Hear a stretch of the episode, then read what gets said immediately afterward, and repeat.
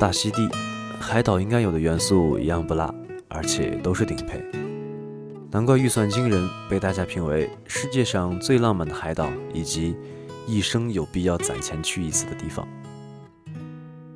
根据大溪地旅游局中国代表处举办的2017年遇见大溪地群岛中国路演中贴及的数据，2016年法国大使馆一共签发赴波利尼西亚旅游签证3900份，可见能到大溪地看看可不是一件容易的事。那到底是什么样的景致使这里高居全球岛屿歧视链的顶端，而又是什么原因使这里成为了可望而不可及的群岛？大溪地群岛位于南太平洋，被海洋环抱其中，陆地面积和海洋面积相比甚为悬殊。该地共分为五大群岛，由一百一十八个岛屿组成，景致各异，拥有无双的自然景观。海洋中的岛屿们宛如浩瀚星空中的零星星辰，格外耀眼。虽然每年有很多人想到这里来一睹太平洋女王大溪地的盛世美颜。但是这里的本地人并不多，迄今为止仍有四十个岛屿无人居住。而正是因为这样的缘故，大溪地群岛的自然景致保持得较为完好，水清沙白，被美国国家地理杂志列为世界十大度假胜地之一。海水如玻璃般清澈见底，百分百纯净无污染，而让它有了最接近天堂的地方的美誉。沙滩洁白无瑕，沙质细腻，堪入顶级之列。沙滩周围环绕点缀着各个岛屿的椰子树，形状不尽相同。环礁湖的独特地貌拥有鱼类、贝类、甲壳动物、海胆、海星、海参和海藻等等多种海洋生物。大溪地岛是南太平洋上波利尼西亚群岛一百一十八个岛中最大的岛，是波利尼西亚国际机场和首府所在地，总面积约一千平方公里。形状从空中鸟看似鱼尾，鱼头鱼身的部分被称为大大溪地，而鱼尾叫做小大溪地。目前人口约有十余万人。波利尼西亚群岛位于南半球，新西兰的东北方，夏威夷的南边。大溪地岛阳光明媚，气候宜人，一派绮丽的热带风光，被誉为太平洋上的明珠和世界乐园。大溪地人皮肤黑里透红。体态健美，性情豪放，能歌善舞。逢年过节或者喜庆的日子，妇女们头戴花冠，套上鲜花锦饰，穿上稻草编成的金黄草裙，在皮鼓、吉他的节奏声中翩翩起舞。男人们也聚在一起争相献祭，表演各种节目。游客们在此期间可以欣赏到波利尼西亚的历史风俗、宗教舞蹈、杂技，也可以听到悠扬悦耳的民间乐曲。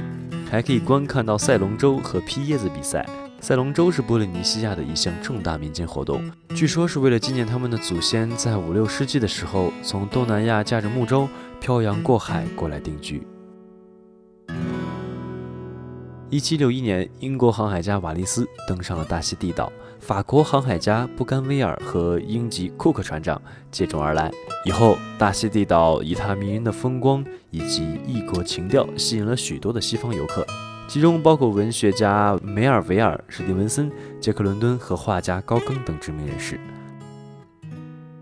特别是二十世纪六十年代，美国影片《布迪恩船长的反抗者》向全世界展示了大溪地岛的美妙新天地后，大批游客狂潮似的涌向大溪地岛，从此大溪地变成了冒险和消遣的代名词。大溪地位于南太平洋岛屿的地理位置，这里四季如春，物产丰富。衣食无忧的人们常常无所事事地望着大海，这种忧虑或者是悠闲的状态，一般都要维持整个下午。然后是日落，然后是天亮。阳光跟着太平洋上吹来的风一同到来，海水的颜色也是由幽深到清亮。他们管自己叫“上帝的人”，而人们把那里叫做最接近天堂的地方。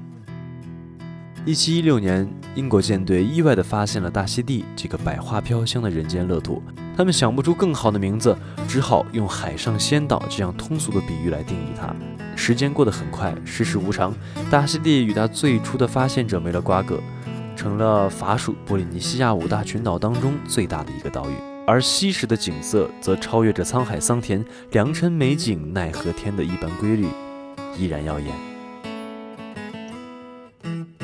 大溪地是南太平洋上的著名旅游胜地，被称为人间天堂，上帝恩赐的礼物。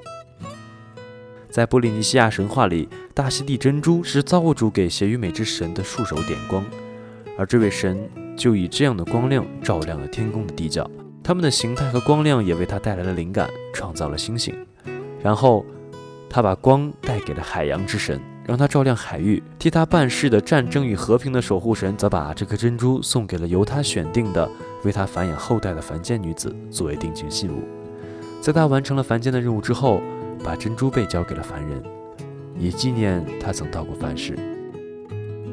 从此之后，这样的珍珠贝便在法属波利尼西亚的环礁湖里繁衍生长。在波利尼西亚文化里，最初的两颗神话里的珍珠。是由守护神送给了一位凡间的公主，而战争与和平之神，两者均见证了大溪地珍珠的亘古源流。